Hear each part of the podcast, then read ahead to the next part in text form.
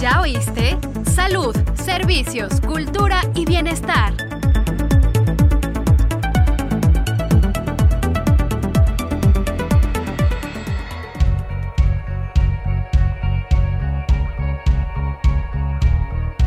¿Qué tal? Bienvenida, bienvenido. Te saludamos Berenice Moreno y Sailín Fernando.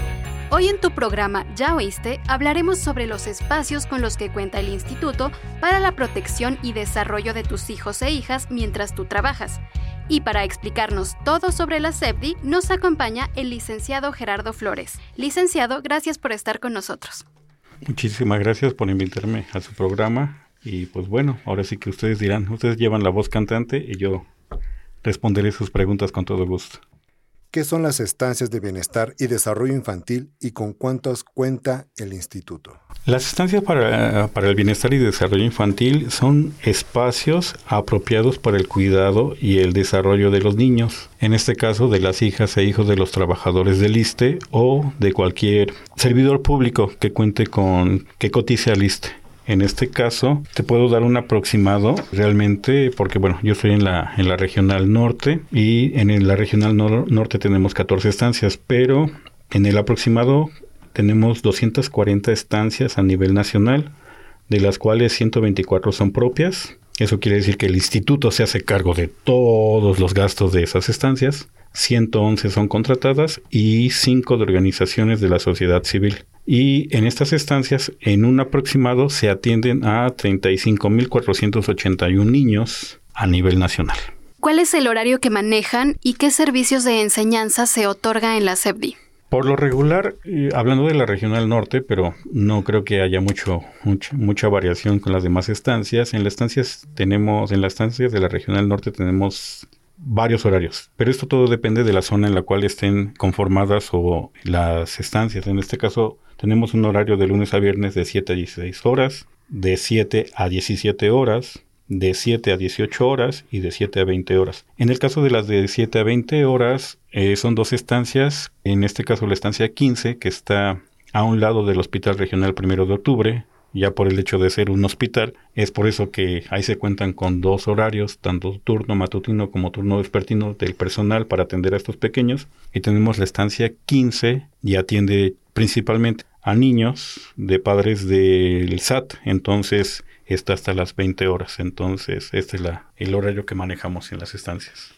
¿Y cómo es el día y la rutina para un niño dentro de la estancia? Bueno, un día normal en las estancias infantiles inicia desde que el padre lleva al pequeño a la estancia, entra un filtro clínico en el que se le revisan de manera general físicamente el pequeño, de ya que el médico en este caso o la, o la doctora o la enfermera hacen la revisión, pasa a salas, en las salas hacen una pequeña de rutina como de saludo con todos los pequeños que van llegando y después de que ya se hacen esas rutinas de saludo, de convivencia pequeñitas, aproximadamente como a las 8 que es ya cuando se cierran todas las puertas de las, de la, de las estancias, porque en, ese, en ese sentido sí somos un poquito estrictos en ese de que lleguen antes de las 8. Entonces se procede lavado de manos para pasar al área de desayuno. Los niños pasan a comedor. Después de comedor, vuelven a, lavarse las manitas, a asearse los dientes. Hablando de lactantes y maternal A, que todavía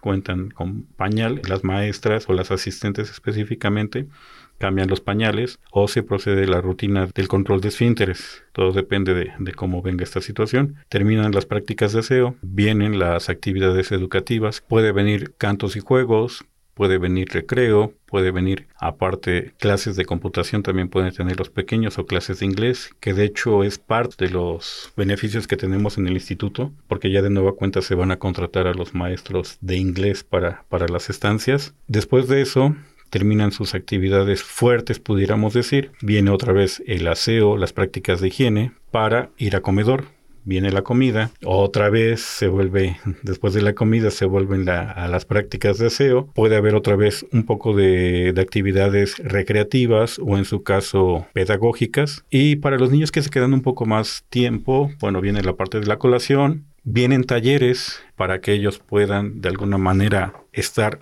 que tengan mayores actividades diversificadas y posteriormente viene la situación otra vez de limpieza de manos para la cena. Y entonces ya aproximadamente como eso de las 6, 7, 8, que son los menos niños, ya pasan los papás a recogerlos y ese sería un día normal en una estancia infantil. ¿Y con cuánto personal cuenta cada estancia? ¿Cuáles son sus funciones de cada uno? Puedo decir que las estancias infantiles del ISTE cuentan con toda con todo el personal para atender a los niños. Tenemos asistentes educativos, tenemos licenciadas en educación preescolar, jefas de área pedagógica, tenemos la parte directiva, psicólogo, trabajador social, odontólogo, a la enfermera, al doctor, al personal de, cocina, a la dietista o ecónoma, el área de mantenimiento, por supuesto, el personal de limpieza. Más aún, también tenemos al personal de vigilancia, que es el que se encarga de la recepción de los... Ahora sí que es nuestro primer filtro. El personal de vigilancia es el que se encarga de recibir a los padres de familia cuando dejan a nuestros niños en las estancias y es el último personal que ven los padres cuando se retiran de ellos. Ahora sí que ellos son los que controlan nuestra puerta, pero están al pendiente de todos ellos. Ese es todo nuestro personal. ¿Cuántos niños y niñas son atendidos regularmente en las estancias y de qué edades? Los niños ya pueden ingresar a las estancias infantiles a partir de los 60 días de nacidos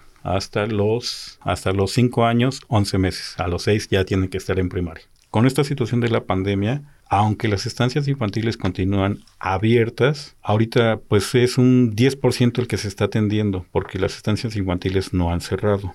¿Qué quiere decir esto? Si tenemos 1.428 niños inscritos, actualmente estamos atendiendo entre 140, 150, 160 niños en todas las 14 estancias que tenemos de la regional norte. Y posiblemente las otras regionales, la sur, la poniente y la oriente, estén en esa misma situación.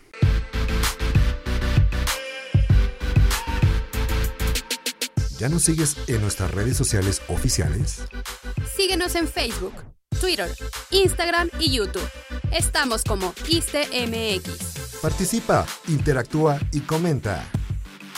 Ahora también puedes escuchar este y todos nuestros programas en Spotify, Himalaya y iTunes. Búscanos como ISTE Podcast. Más información en www.go.mx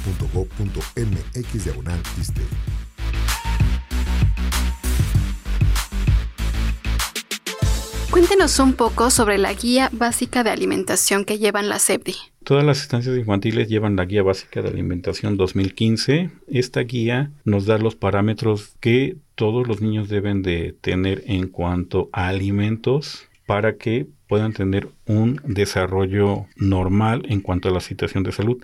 Tenemos aproximadamente 16 menús que se cambian. O sea, la primera semana es un menú, bueno, son los menús que se llevan esa semana, la siguiente semana otro cambio de menú.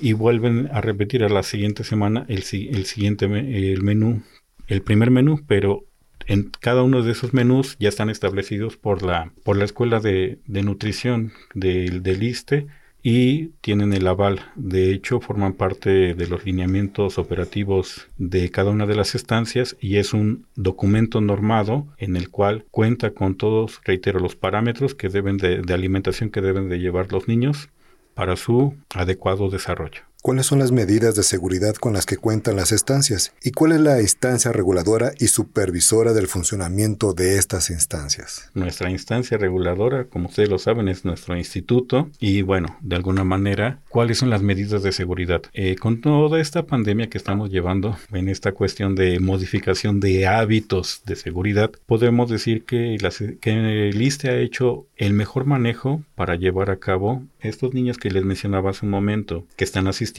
cuentan con los protocolos de seguridad para que no haya estas situaciones de, de infección por parte del COVID.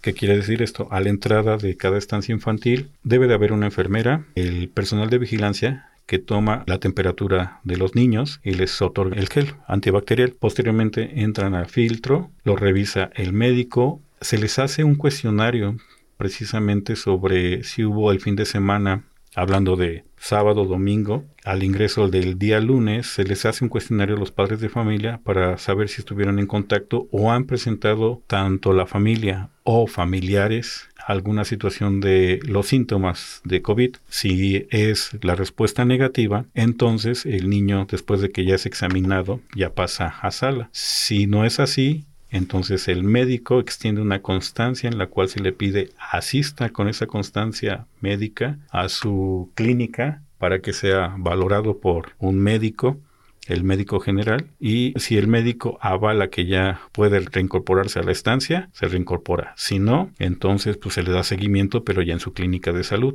Antes no, no puede pasar nada de eso. Y con el personal de estancia es lo mismo, o sea, el personal al momento que ingresa, el personal tiene su uniforme, llega, se cambia en la estancia, pero también lleva el protocolo de lavado de manos y la toma de temperatura. Y con esta situación solamente se están haciendo guardias en todas las estancias.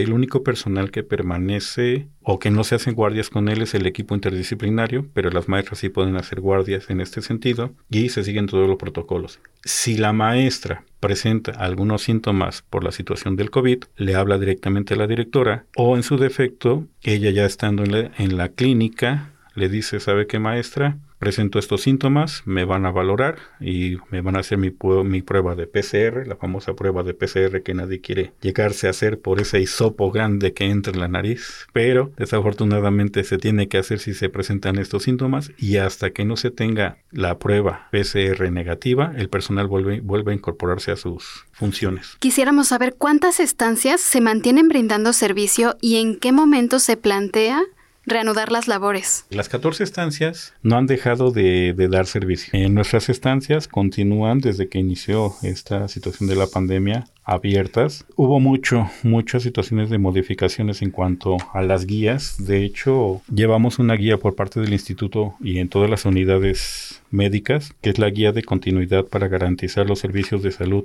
en las unidades médicas y unidades administrativas. Y la más reciente, o la que ahorita llevamos, es la del primero, la del primero de octubre de 2020. En esta guía nos indican la manera en cómo se debe de, de manejar esta situación con el personal. Se protege en todo momento al personal personal, que tenga comorbilidades o estas situaciones de diabetes, obesidad, hipertensión, debe de presentarse a las clínicas y si el médico dice que no hay ningún problema en que asista a su centro de trabajo, se puede presentar, pero siempre se busca la integridad del personal en todo momento. Y cuando ya el gobierno dé luz verde en que se regresan a clases presenciales, entonces yo creo que instituiremos, como lo, había dicho en un principio la Secretaría de Educación Pública, pudiéramos tener la mitad de niños, aceptar a la mitad de niños de tales días, la otra mitad de otros niños, pero nuestras estancias siguen brindando el servicio. Actualmente tenemos, bueno, de los 1428, como yo les decía, pues nada más nos asiste el 10%. Si mi hijo tiene alguna discapacidad o enfermedad, lo puedo inscribir y de qué manera y quién se encargaría de administrarle sus medicamentos. De hecho, tanto niños que presenten alguna discapacidad o niños normales que tengan una prescripción médica, en los protocolos que tenemos de seguridad para ellos, eh, se les tiene que notificar al área médica a qué hora toma el medicamento y con qué frecuencia. Quien proporciona el medicamento sería la enfermera de la estancia, si no está en este caso la enfermera sería el área médica, el doctor, la doctora, y se le proporciona el medicamento si es que lleva una situación de, atención por parte de, de medicamentos el pequeño. Un niño con discapacidad se puede inscribir sin ningún problema. De hecho, tenemos niños con síndrome de Down en las estancias, hipoacúsicos, tenemos niños con retraso en el desarrollo y de alguna manera el personal junto con el psicólogo, la jefa de área y también la parte directiva, también las directoras están al tanto y capacitadas para atender a estos niños. Si hubiera alguna situación en la cual, eh, en mi caso como coordinador de pedagogía, tenga, eh, tenemos que ayudarles a las maestras en orientar la situación de manejo de estos niños en cuanto al área educativa o hacer la flexibilidad curricular para atender a estos niños, nosotros vamos a las estancias y orientamos a las maestras para atenderlos, pero sí, sí recibimos a niños con discapacidad en las estancias infantiles. Un punto vital. ¿Quiénes pueden acceder a esta prestación? ¿Quiénes pueden acceder? Acceder el trabajador al servicio del Estado y que esté cotizando al ISTE. Cualquier trabajador al servicio del Estado, lo repito, y que esté cotizando al ISTE puede acceder al servicio de estancias infantiles, sea hombre o sea mujer. Anteriormente solamente eran las mujeres. Ahora ya también los varones ya pueden acceder a esta solicitud de servicios de estancia infantiles para sus hijos o sus hijas, sea el caso. Si yo cotizo para el ISTE y tengo esta prestación, ¿cómo puedo inscribir a mi hijo y dónde puedo buscar más información sobre las estancias para el bienestar y desarrollo infantil que tiene el instituto? Eso es muy sencillo, eso es a través de la oficina virtual del ISTE que se encuentra en www.oficinavirtual.iste.gov.mx. Se busca en la parte de inscripciones de estancias infantiles. Ahí la plataforma les va a pedir algunos requisitos como es la solicitud de ingreso, que en este caso debe tener los siguientes datos, que sería el nombre de la persona beneficiaria, el RFC de la persona beneficiaria, el nombre y edad del niño o la niña y la mención expresa de que va a solicitar el servicio de estancia. Tiene que tener el acta de nacimiento, original y copia, constancia de vigencia de derechos, que en esa misma página se solicita la constancia de vigencia, la constancia médica del niño, expedida por el instituto y en el supuesto de que el niño o la niña presente alguna discapacidad deberá tener una evaluación diagnóstica otorgada por el instituto. Y ahí es donde se hace todo el trámite. Gerardo Flores, llegamos al final del programa, pero muchas gracias por platicarnos sobre las estancias de bienestar y desarrollo infantil del instituto. Muchísimas gracias por la invitación, les agradezco. Y gracias a todos ustedes por acompañarnos. Esta fue una producción de la Unidad de Comunicación Social del ISTE. Se despide de ustedes. Berenice Moreno, Antonio Tapia en la producción y tu servidor, Saelín Fernando. Y recuerda, tu bienestar es primero. Hasta la próxima. ¿Ya oíste? Salud, servicios, cultura y bienestar.